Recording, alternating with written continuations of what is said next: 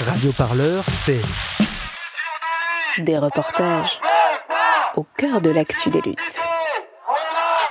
Des émissions et des entretiens Dufresne, bonjour, merci beaucoup pour penser les luttes. cette invitation sur Radio Parleur. Oui, bonjour. l'hebdo-parleur, Je suis allé à Genève rencontrer le coronavirus. Il m'a saisi par le bras, il m'a fait un bisou sur le front. votre édito satirico-bordélique, Pagaille La pandémie dont vous êtes le héros. et de la création sonore plein tes oreilles. pour aller Partout, tout le temps, nous avons besoin de toi toi toi. et toi aussi. Alors faites un don. sur radioparleur.net slash don. Salut à tous et à toutes, vous écoutez bien un nouvel épisode de votre podcast préféré, L'actu des luttes, le seul à vous embarquer deux fois par semaine au cœur des luttes sociales. Et aujourd'hui, on parle queer et ruralité. Depuis longtemps, le milieu urbain apparaît comme le lieu le plus propice à l'épanouissement des jeunes LGBTQIA+. Quand on parle de personnes queer, on les imagine la plupart du temps dans des milieux militants ou bien dans des réseaux de soirées techno. On les visualise plus rarement dans les campagnes, en milieu rural. L'existence queer y serait solitaire, impossible, pétrie de secrets, de peine et d'hostilité. Il se trouve que cette année, Radio Parleur travaille avec les étudiantes et étudiants de l'IUT de journalisme de Lannion, en Bretagne. Et ensemble, on s'est posé cette question où sont les queers à la campagne? Sont-ils et sont-elles toutes parties pour la ville? Pour y répondre, on vous propose une virée pleine ouest, direction la Bretagne, à la rencontre de la ruralité queer. C'est un reportage d'Alicia Arquetou, Asilis Podesser et Coupayaro pour l'actu des luttes.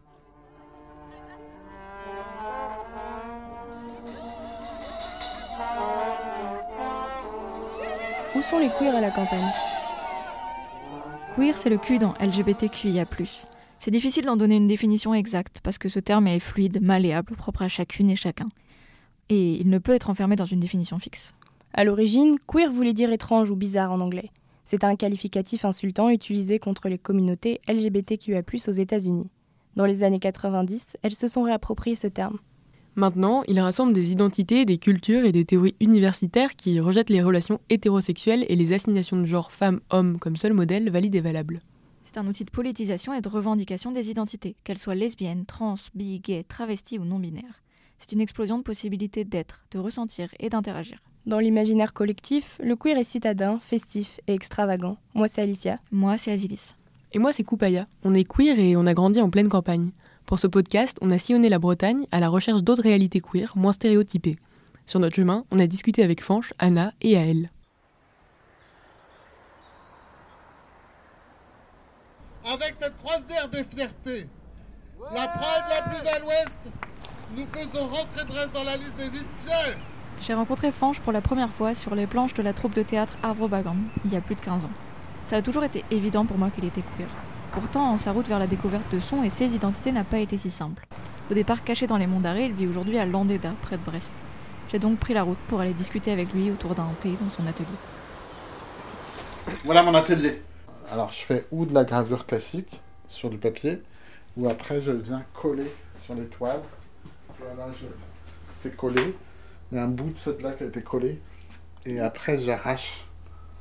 Et comme ça, c'est une espèce d'image multiple avec euh, des choses arrachées, des choses euh, en, en pochoir, des choses en gravure, des choses peintes qui jouent les unes avec les autres. C'est cool. Je sais pas si c'est un art queer, mais c'est un. C'est pas grave, c'est Parce qu'a priori, ça n'existe pas, mais. Voilà. Bon, allez, bon, allons boire notre thé. Bah, du coup, moi, je m'appelle Fanche.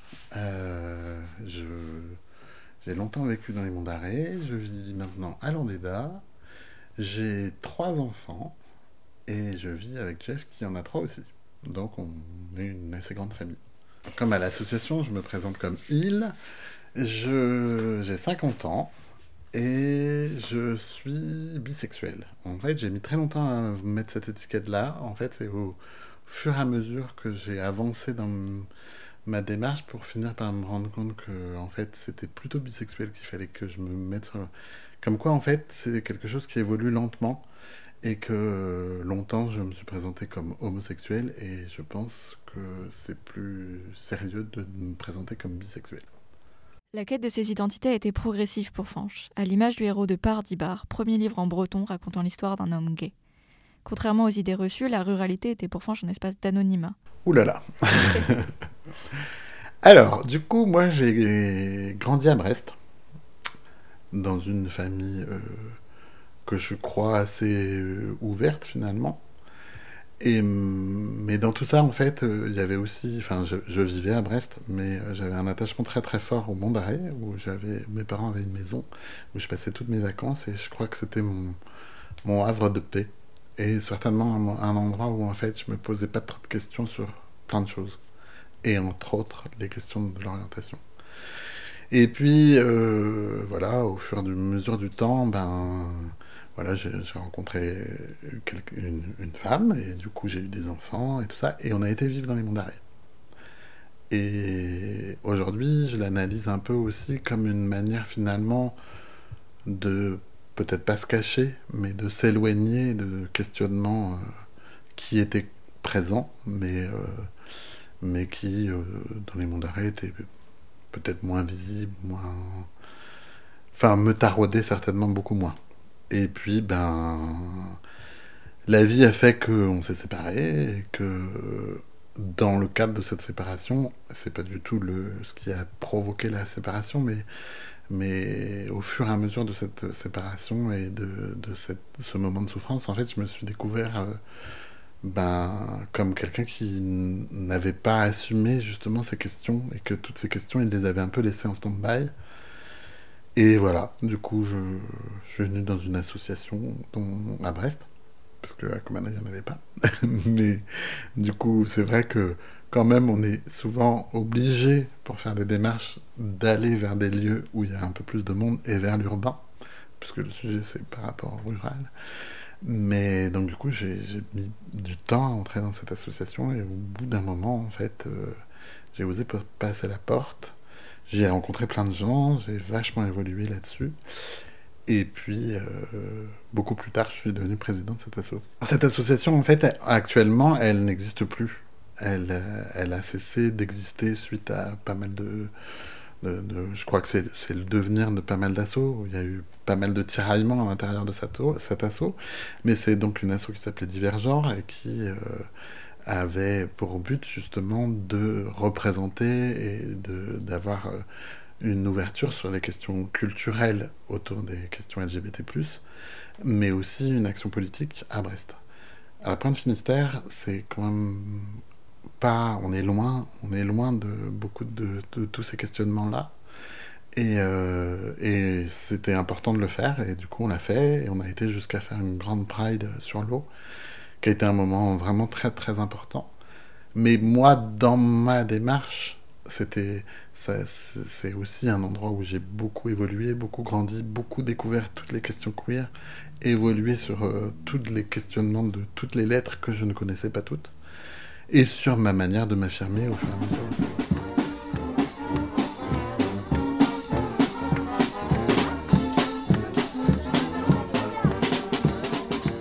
L'histoire de Fanche est celle d'un basculement qui s'est opéré en ville, car il était à l'époque inimaginable à la campagne.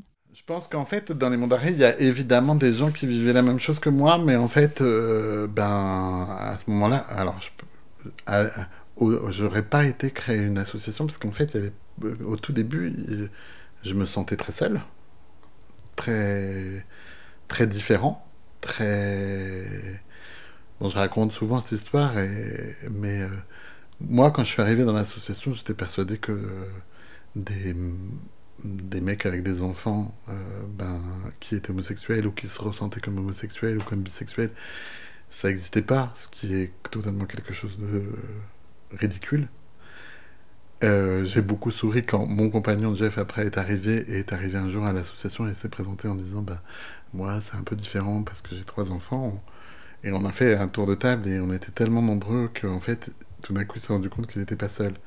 Mais euh, euh, voilà je me sentais très seul et, et, le but de cette association qui a aussi fait ça pour plein d'autres gens après en fait moi j'ai été accueilli avec tous mes questionnements et tout ça a finalement des choses à formuler, rencontrer des gens euh, qui avaient vécu des choses comme moi ou qui étaient en train de les vivre. Ou, euh, c'était, ça le but de cette association et au fur et à mesure on a accueilli plein de monde euh, qui avait d'autres questionnements. Ah ben moi j'ai vu qu'à Saint-Révoil ça se développait par exemple. Il y a eu des trucs. On les, on imagine vachement en ville, mais parce que ça, c'est des a priori, c'est des stéréotypes. Euh, voilà. C'est vrai que la communauté LGBT, elle LGBT à l'époque, hein, elle s'est surtout développée en ville et que, et que pour la plupart des histoires euh, qu'on voit dans les films, la seule solution, c'était de quitter sa famille et de se perdre dans une grande ville, l'anonymat des grandes villes et tout ça. Mais je crois qu'on est aujourd'hui dans une situation complètement différente parce que. Euh, mais justement, c'est aussi parce qu'on doit pouvoir assumer toutes ces identités. Et être un rural, c'est une identité, euh, euh, justement, qui, c'est une souffrance aussi d'être obligé de quitter ça pour aller vers, vers autre chose. Euh, je pense à, l'identité bretonne aussi. Il y a plein de gens qui, pendant longtemps, on, se sont dit c'est pas compatible, je suis pas obligé de partir à Paris ou de vivre dans une grande ville. Et et non, je crois que justement, en fait, on a vu pas mal de choses euh, dans l'association. On s'est vite rendu compte qu'on était centré sur Brest, mais qu'il y avait tout le pays du Léon, qu'il y avait, on a, on a fait des petites choses à Pougarneau, on a, on a fait, ben, les lieux de rencontre, ils sont pas, ils sont plutôt autour, euh, euh, voilà. L'association accompagnait aussi un public caché. On a commencé à faire des maraudes dans les lieux, les lieux de rencontre brestois, dans les bois autour de Brest. Ça, c'était hyper, euh, hyper tabou. Et ça reste quelque chose d'extrêmement tabou encore. Et que dans les bois, ben, c'est beaucoup de ruraux qui viennent aussi. Donc du coup, euh, tout ça, c'était questionnement qu'on s'est beaucoup posé. En 2020, plusieurs personnes homosexuelles se retrouvant au bois de Keroual ont été agressées. L'association Divergeur n'existe plus, mais d'autres ont pris le relais pour soutenir cette population marginalisée, même si leur nombre reste limité. Dans ces associations, on retrouve souvent un mélange de ruraux et de citadins, qui crée parfois des décalages amusants. Moi, je me suis beaucoup battu avec des collègues de l'association pendant longtemps, enfin, qui avaient tous ces a priori de se dire tu vis à la campagne, mais c'est horrible, qui arrivent avec leur grinder à la maison en disant mais tout le monde est loin ici. Alors que, que je pense qu'on peut vivre euh, en dehors de ce, stéréotype et que, et que bah voilà, on a. On, on peut penser, ou on a longtemps pensé qu'en fait c'était des ploucs qui euh, n'étaient pas ouverts à la question. Or, au final, euh, l'hostilité, elle est sûrement plus dangereuse en ville. Je pense au métro, à tout ça. Par contre, dans le rural, on est face à plus à l'ignorance ou à, une habitude qu'ils n'ont pas. Mais euh, mais je, pense qu'on ne peut pas opposer les deux mondes. Après, le mouvement queer, de toute façon, il s'installe partout parce que de toute façon, il n'est pas géographique. C'est une attitude. C'est une attitude qui se trouve dans les têtes. Et de toute façon, qu'on soit en ville ou à la campagne, on la transporte avec soi. On la transporte avec soi et, on construit euh, son queer finalement. Le queer, c'est pas, c'est pas, c'est pas un truc figé ça va s'adapter selon les endroits où on va arriver. Et évidemment, on va pas avoir les mêmes choses dans, dans des endroits où il y a des concentrations de, de, gens qui peuvent aller tous en boîte de nuit. En ce moment, c'est pas le cas, mais et on va avoir d'autres types de choses euh, à la campagne. Bon, après, euh, ben après, des fois, moi, je me pose des questions sur euh, enfin, comment certaines choses peuvent aller ensemble. C'est queer et bio. Parfois, c'est pas si simple que ça. Le jour, je discutais avec quelqu'un qui avait quand même une vision un peu. Euh, alors, c'est pas du bio, hein, mais lui, il parlait de chaman et tout ça. Il me parlait de, d'énergie masculine, d'énergie féminine. Je dis, un peu, c'est un peu ringard ton truc là, parce qu'en fait, c'est pas queer du tout. Et du coup, je pense qu'il y a aussi un mouvement euh, bio, New Age, euh, ou euh, proche de la Terre comme ça, qui est pas si open que ça sur la question queer. Qui a une vision quand même très naturelle, naturaliste, soi-disant, et qui en oublie complètement un certain nombre de choses, entre autres ben, l'existence de l'intersexualité, de toutes ces questions-là. Et voilà. Mais du coup, moi, je suis assez... aussi parce que j'ai vécu à, la campagne je, je, suis vigilant et parfois inquiet. Après, ce que j'aime pas, c'est justement être queer, c'est pas une attitude de certitude. Et parfois, chez certains jusqu'au boutistes d'une vie à la campagne euh, écolo, voilà, il y a des gens qui sont beaucoup dans les certitudes. Et ça, ça peut pas marcher avec du queer. Je crois qu'il faut remettre en cause nos stéréotypes. Et ça, c'est super important. Enfin, Et justement, quand, enfin, vivre à la campagne, c'est aussi analyser réellement comment est faite la campagne. Euh, avoir une attitude queer, c'est aussi se, dire, ben, euh, ce qu'on croit être une idée euh, que les choses vont ensemble. Par exemple, que que breton et tradition, ça va pas avec, euh, avec queer, c'est totalement méga faux. Hein. On a tellement de chanteurs bretons qui sont, qui, qui, sont queer. En fait, des fois, on se bloque sur des idées super coincées en se disant, ben non, tradition, alors que c'est totalement faux. Et, et je pense que justement, être dans une attitude queer, c'est aussi réfléchir autrement et sortir des certitudes à la campagne comme en ville euh, c'est. Bah, après, oui, à la campagne, euh, oser le dire, je pense, c'est, c'est, le plus simple. Dans le monde d'avant, je croisais souvent Anna en concert dans des petits patelins, sous son nom de scène Poupette. Elle reprenait les grands classiques de la chanson cabaret, répertoire phare de la culture queer française. Elle m'accueille aujourd'hui chez elle. Mesdames, Messieurs, dans quelques minutes, Aujourd'hui, nous sommes chez moi à Plouaret, en pleine campagne. Alors, c'est très drôle parce que Plouaret, c'est pour euh, tous les gens qui prennent le train entre Paris et l'Ouest, euh, sont déjà passés par Plouaret, puisque c'est la gare de Plouaret-Trégor. Deux minutes d'arrêt, correspondance pour Lannion, voie C, quai d'en face. Voilà, hein, c'est, euh, je ne peux pas mieux présenter Plouaret. Je suis né euh, garçon, on m'a appelé Cédric le jour de ma naissance, et ça s'est arrêté à l'âge de 2 ans, où mes parents ont très clairement compris, euh, peut-être même avant moi, que j'étais une fille. J'ai fait ma rentrée des classes en petite section de maternelle en robe à crinoline et à partir de là, tout le monde a commencé à m'appeler CC. Ça a été mon nom jusqu'à 17 ans. Euh, on m'appelait CC, c'était comme ça. Euh, arrivé à l'âge de 16-17 ans, donc j'habitais à Paimpol, j'étais apprentie coiffeuse dans un groupe euh, de luxe euh, international et dans la mode. Et en parallèle, j'ai commencé une carrière de chanteuse puisque je chante depuis mes 11 ans. Euh, je fais de la scène depuis mes 11 ans en tant que chanteuse.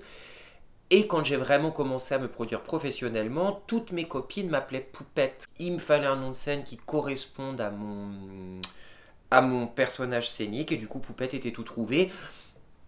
En parallèle, avec mes parents, on avait aussi décidé de m'appeler Anna. Parce que c'était le nom de la grande sœur de ma grand-mère. Que je suis quand même bretonne, donc euh, et ben, qui est quand même très vénérée en Bretagne, puisque c'est la mère de la Vierge Marie, euh, Sainte Anne. Il y a aussi Anne de Bretagne. Il y avait le lien familial parce que euh, Anna, c'était donc ma tante Anna, tante Anna qu'on disait chez nous, euh, donc euh, la sœur de ma grand-mère. Et puis Anna en hébreu qui signifie la grâce quand on y rajoute un H. Queer n'est pas forcément le mot qu'Anna privilégie pour se définir, malgré qu'elle le soit. en l'occurrence, je suis surtout une femme, donc qu'est-ce que j'ai à voir avec, avec une lesbienne, avec un gay, avec une folle, avec...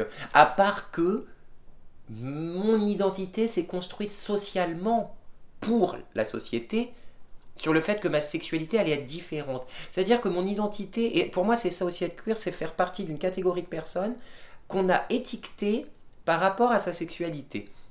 Aucun doute pour elle concernant l'un des rôles sociaux du cabaret. Gigi l'amoroso, rocker d'amour, l'œil de velours, comme une caresse. Gigi l'amoroso, toujours vainqueur, parfois sans cœur, mais jamais sans tendresse. C'est une pièce de théâtre en quatre actes qui dure sept minutes. Le cabaret a toujours été la porte entre le milieu euh, queer et la société civile. C'est la porte d'entrée, c'est un pont. C'est une porte et c'est un pont mais qui permet à la communauté queer de s'intégrer dans la société civile, mais aussi à la société civile de tendre la main et de regarder un peu comment ça se passe dans la communauté queer. Je me produis beaucoup en ruralité, donc je fais pas de cabaret, euh, ça m'arrive de temps en temps. Euh, j'ai essayé à 19-20 ans de tenter justement la vie parisienne et puis euh, la vie de cabaret et puis ce qu'on s'attendrait quand même d'une... ce qu'on attendrait, ce que la société attendrait et ce en quoi j'ai cru aussi à une époque qu'une jeune chanteuse euh, transsexuelle. Mais j'ai pas trouvé ma place quand je me suis retrouvé dans la, communauté, dans la prétendue communauté LGBT ou dans le milieu queer. Mais j'ai pas trouvé ma place. J'aimais bien parce que c'était la fête, en vrai. C'était la grosse fête. Mais je pense que c'est autre chose quand même. Enfin, j'espère que les gens sont autre chose que la fête et j'espère qu'être homo, c'est autre chose que de se foutre une plume dans le cul et de reprendre les chorégraphies de Mylène Farmer par cœur. Enfin, je trouve ça super dans le cadre de la fête mais on fait pas une identité avec ça, quoi. Selon l'historien Georges Larkman Mosseux, la fête comporte un fort potentiel de subversion à l'ordre social dominant. Elle perturbe les codes moraux institués et les tourne en ridicule. En tant que monde renversé, monde parallèle, The Upside Down, elle sert de contexte à la transgression des normes cis-hétérosexuelles, en acceptant en son sein, par exemple, le travestissement ou le libertinage. La fête est aujourd'hui un des moyens principaux d'expression des identités LGBTQA. Pourtant, les paroles d'Anna font écho à une critique régulièrement formulée dans les milieux militants et universitaires concernés. Le remplacement progressif de la théorie et de l'action politique par une culture de la fête dépolitisée. Si Anna ne s'est pas sentie parfaitement à sa place dans le milieu queer parisien, c'est aussi parce que, paradoxalement, elle avait toujours vécu avec des gens engagés et queer dans son village natal. Mon papa était gendarme, j'ai grandi en caserne, donc j'ai vécu des choses fortes de près. Ma maman faisait partie d'une asso où elle faisait de la prise en charge de femmes malades, d'enfants euh, qui étaient enlevés de leur famille en urgence pour des histoires, parce qu'on est en plein dans le sujet en ce moment, euh, des histoires d'inceste. Euh, j'ai été élevé dans ce militantisme-là, et puis, mais dans ce militantisme aussi de proximité, on prend soin des gens qui sont les plus proches de nous. Et puis après, c'est chez ma maman. Ma maman, il y avait toujours des copains et des copines Gwyn et PD, et du coup, et euh, parce que oui, c'était des gouines et des PD, que oui, c'était pas une insulte, c'était ce qu'ils étaient, quoi. Et, et, et, donc voilà, oui, donc euh, j'ai été élevé avec des gens qui étaient parfaitement intégrés. Enfin, fallait voir quand même, euh, quand j'y repense rétrospectivement, c'était un peu la gay pride à la caserne de gendarmerie. C'est vrai que c'était un peu ahurissant. Il y avait des Chinois, des, des Kabyles, des Africains, des PD et des Gouines qui déboulaient chez nous, quoi. C'était un peu rock'n'roll, ouais, en effet. Et tout ça, bien sûr, régi par une nana qui a appris à parler le français quand elle avait 6 ans, ma maman, qui parle et qui pense en breton, euh, et tout ça dans une caserne de gendarmerie, donc on va sous l'égide de la République française. De même, avec l'un des meilleurs amis de sa grand-mère. Son meilleur pote à ma grand-mère, René, il a 88 ans, et René, bah oui, bah René, il était pédé, parce qu'à l'époque on disait ça. René, il était pédé, c'était même une grosse, une vieille folle, tu vois, et puis René, il avait comme métier un truc assez particulier, il était barmaid, donc il était pas barman, hein, il était barmaid, donc il était travesti pour travailler, et, euh, et René, il est né dans un village de 500 habitants, et il y mourra. Et, euh, et, il a toujours été intégré, il a toujours été homo, et ça a toujours été normal. Ainsi, Anna n'a jamais eu besoin de revendiquer son identité de femme. Les gens qui l'entourent l'ont toujours considérée comme telle. C'est ça aussi mon militantisme, dire que ouais, euh, bah ça existe. Ça existe, une petite fille trans qui a été intégrée, qui a jamais été rejetée par la société, une jeune femme trans qui a tenu une entreprise, parce que comme j'étais coiffeuse, j'ai eu un salon de coiffure euh, et de maquillage et de conseil en image pendant 10 ans, c'était quand même extraordinaire de voir qu'en pleine campagne, euh, en milieu rural, les gens venaient demander à une femme trans euh, des conseils en image. Mais j'ai jamais milité en tant que, que femme trans parce que j'ai jamais eu besoin et j'ai envie que les gens sachent que c'est possible. Oui, on peut être une femme trans et être totalement intégré dans la société et être parfaitement accepté, mais c'est même plus accepté, c'est vraiment intégré. Et, en plus être une référente pour la société, parce que les gens oublient, les gens ne se posent même pas la question, je ne suis pas une femme trans, je suis juste une femme à qui on accorde un peu de pouvoir, à qui on accorde un peu de, de crédit quand elle parle, et du coup je deviens une référente pour, euh, pour, pour des associations ou donc des, des, lesbiennes, des homos ou des jeunes trans ou des jeunes travestis, parce que j'en rencontre qui me disent mais toi tu nous apportes une visibilité mais, mais un truc ultra positif en fait, tu nous montres sans militer, tu nous montres que c'est juste possible. C'est juste possible. Et ça va bien. Et ça va bien et on s'en fout. C'est au fin fond de la Sarthe que nous avons rencontré Aël pour la première fois. Après un long périple à pied en stop sous le soleil encore brûlant de la fin d'été, nous arrivions au festival Meute de Chiennes. Trois jours en mixité choisie, queer, précaire et rural dans un ancien corps de ferme. Quelques semaines plus tard, Yael nous rejoignit en camion à Lannion dans les Côtes d'Armor. Euh, je m'appelle Aël, j'ai 36 ans, je suis une personne non binaire. Je, me qualifierais soit de personne neutre ou gender fluide.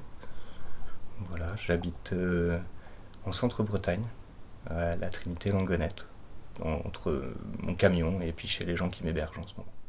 Alors moi j'ai toujours vécu à la campagne.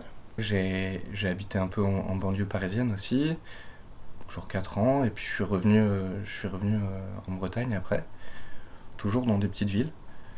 Euh, voilà, moi c'est ce que j'aime bien. J'aime bien vivre à la campagne, donc je peux pas, je peux pas vivre autrement. Parce que la ville, c'est trop, c'est trop d'énergie. C'est quelque chose de pesant pour moi. C'est bien, on peut faire plein de choses. C'est chouette, c'est épanouissant parce qu'il y a plein, plein d'accès à plein de choses. Mais ça va trop vite. elle s'est construit en marge des lieux de sociabilité queer, aisés et citadins qui animent les imaginaires et rythment la vie de bon nombre d'entre elles. Pour moi, être queer, c'est euh, tout ce qui sort de l'hétéronormalité et, euh, et, des personnes qui sont différentes des personnes cisgenres, donc des, des personnes euh, qui sont assignées à leur genre, qui correspondent à leur genre assigné à la naissance, quoi. Ouais, du coup, il y a, y a, des personnes qui pensent un peu que, que être queer, c'est un délire de bobo, qu'il faut avoir un peu de pognon pour pouvoir vivre ça, et puis que c'est un truc qui a trait vraiment à la ville et tout ça. Et on a tendance à avoir vraiment cette, cette vision-là les, médias mainstream vont nous montrer des choses qui vont dans ce sens-là.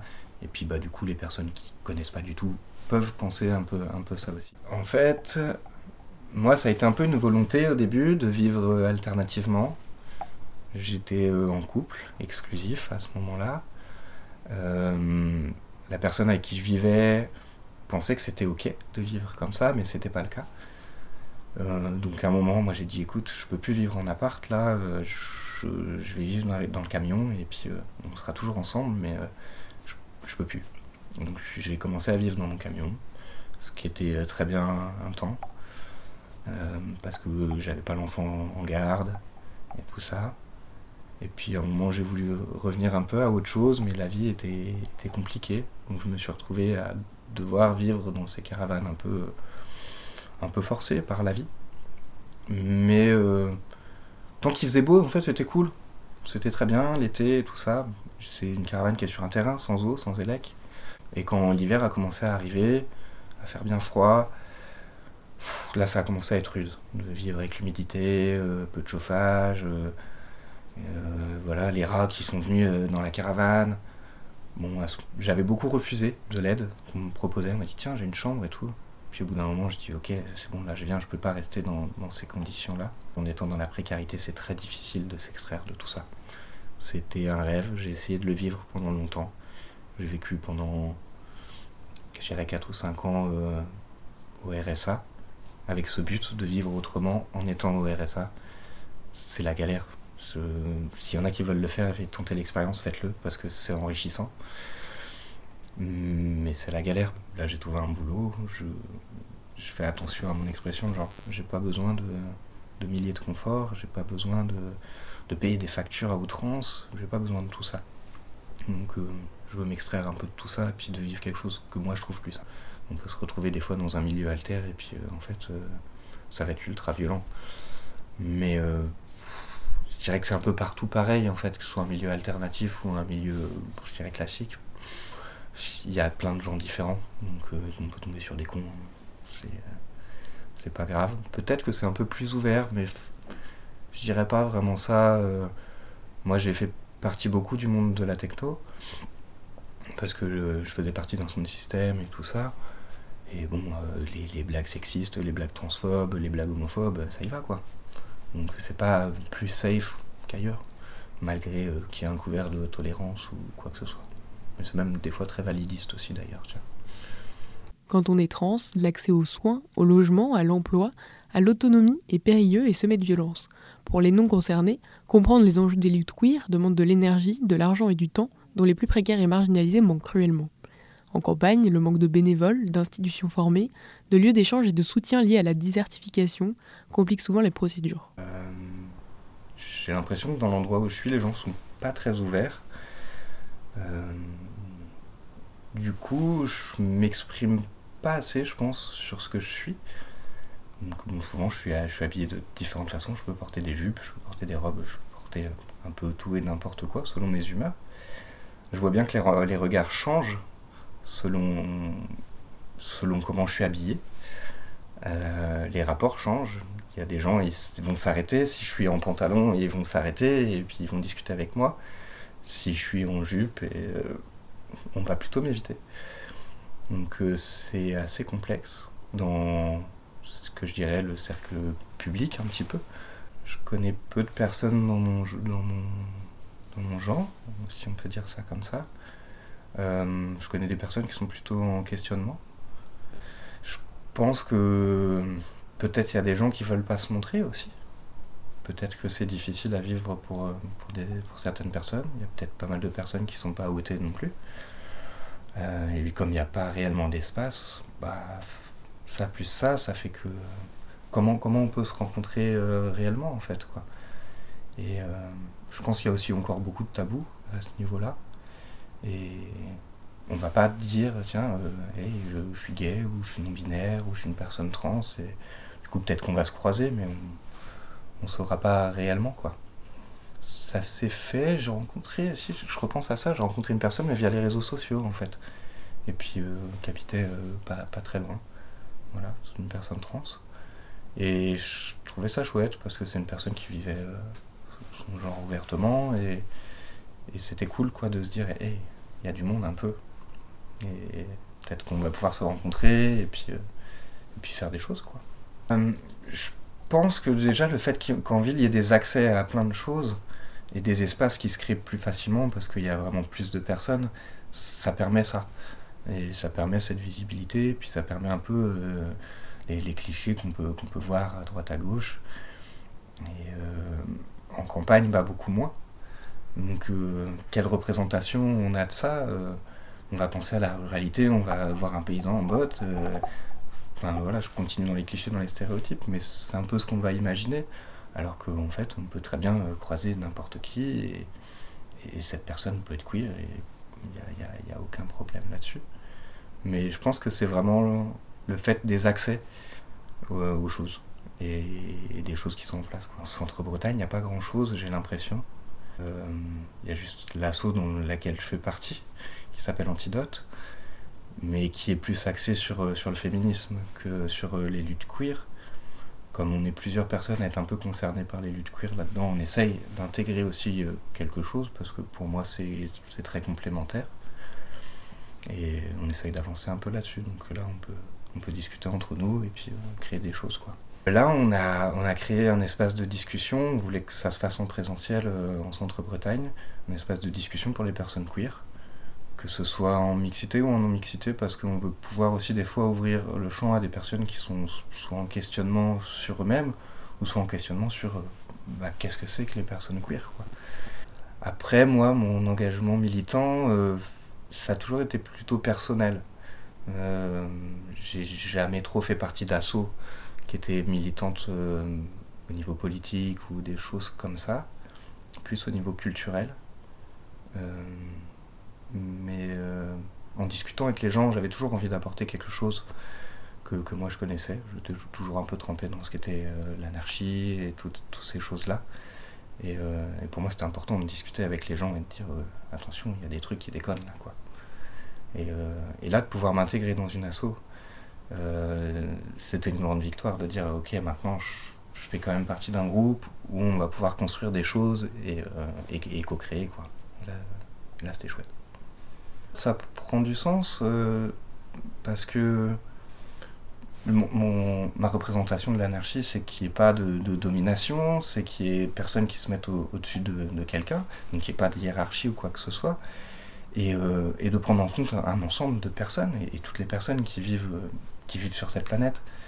Et quoi d'autre que, que d'inclure tout le monde dans, dans, le milieu queer et dans tous les autres milieux? C'est euh, Pour moi, ça l'un ne va pas sans l'autre, je pense. Vouloir transgresser les règles et politiser son mode de vie, c'est caractéristique de celles qui se disent queer. À elle, dans sa parentalité, essaye de transmettre ses nouvelles manières d'être et de vivre. Alors j'ai un enfant qui va avoir, euh, qui va avoir 5 ans. Et euh, moi je suis très honnête avec mon enfant, donc je peux pas, je, peux pas lui mentir pour moi. Donc euh, à partir du moment où moi j'ai su mettre le doigt sur qui j'étais, j'ai réfléchi un petit peu et puis au bout d'un moment ça dissonnait d'entendre papa, papa, papa. Et euh, j'ai discuté avec l'enfant et je lui ai dit écoute, euh, moi ça me gêne là, j'aimerais bien qu'on trouve autre chose.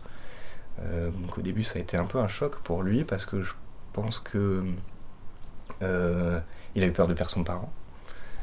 Donc on a eu beaucoup de discussions et je lui ai qu'il allait pas me perdre, que juste moi c'était des mots qui me blessaient. Et puis on a convenu d'autre chose. Donc moi c'est Baba, tout simplement. Et puis petit à petit, je l'amène vers les pronoms qui me correspondent. Moi, je préfère être genré ou neutre. J'accepte aussi le féminin. Et euh, du coup, euh, je l'inclus là-dedans. Euh, et puis quand on va parler de genre, c'est des choses qui vont arriver très très vite, qui viennent déjà, c'est les garçons, les filles, nanana. moi, je peux pas lui mentir et lui dire oui, c'est comme ça, c'est très binaire, vas-y, fonce, continue quoi. Donc euh, je lui laisse la possibilité de s'exprimer. Je lui dis écoute, si toi un moment tu veux qu'on change tes pronoms et qu'on te parle autrement, tu nous le dis, il n'y a aucun problème. Si tu veux t'habiller de telle façon, tu t'habilles de telle façon, il n'y a aucun problème. Je le mets quand même en garde en lui disant que peut-être à l'école on va se moquer de lui s'il vient en jupe. Euh, que voilà, il faut qu'il sache aussi euh, lui répondre à ça et qu'il soit capable de dire bah non, les jupes c'est pas que pour les filles. Et plusieurs fois il a été à l'école en jupe et puis en fait il n'y a eu aucun problème.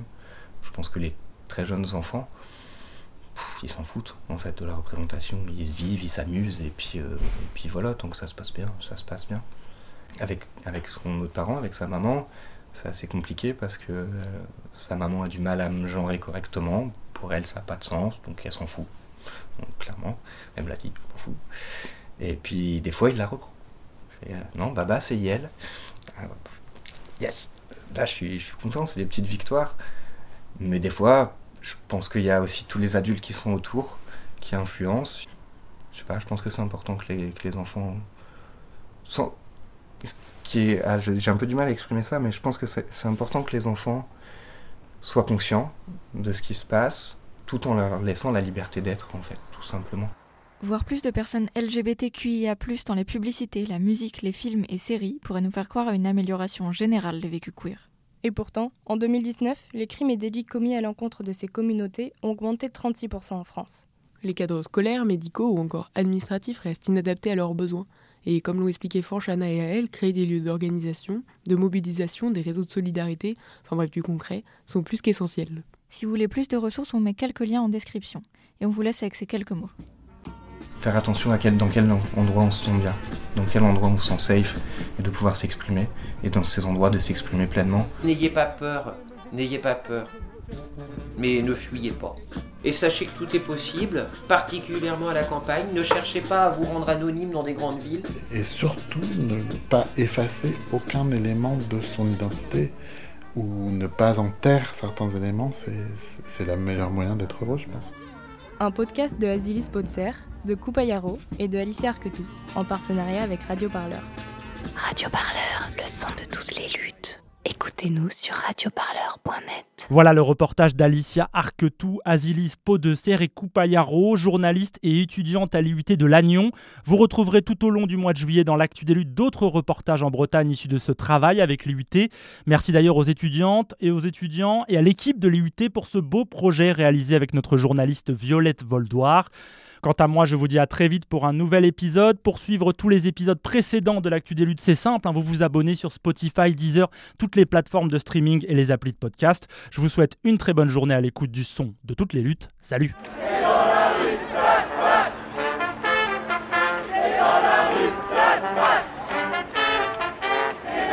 Radio par là Le son de toutes les luttes C'est dans la rue que ça se passe C'est dans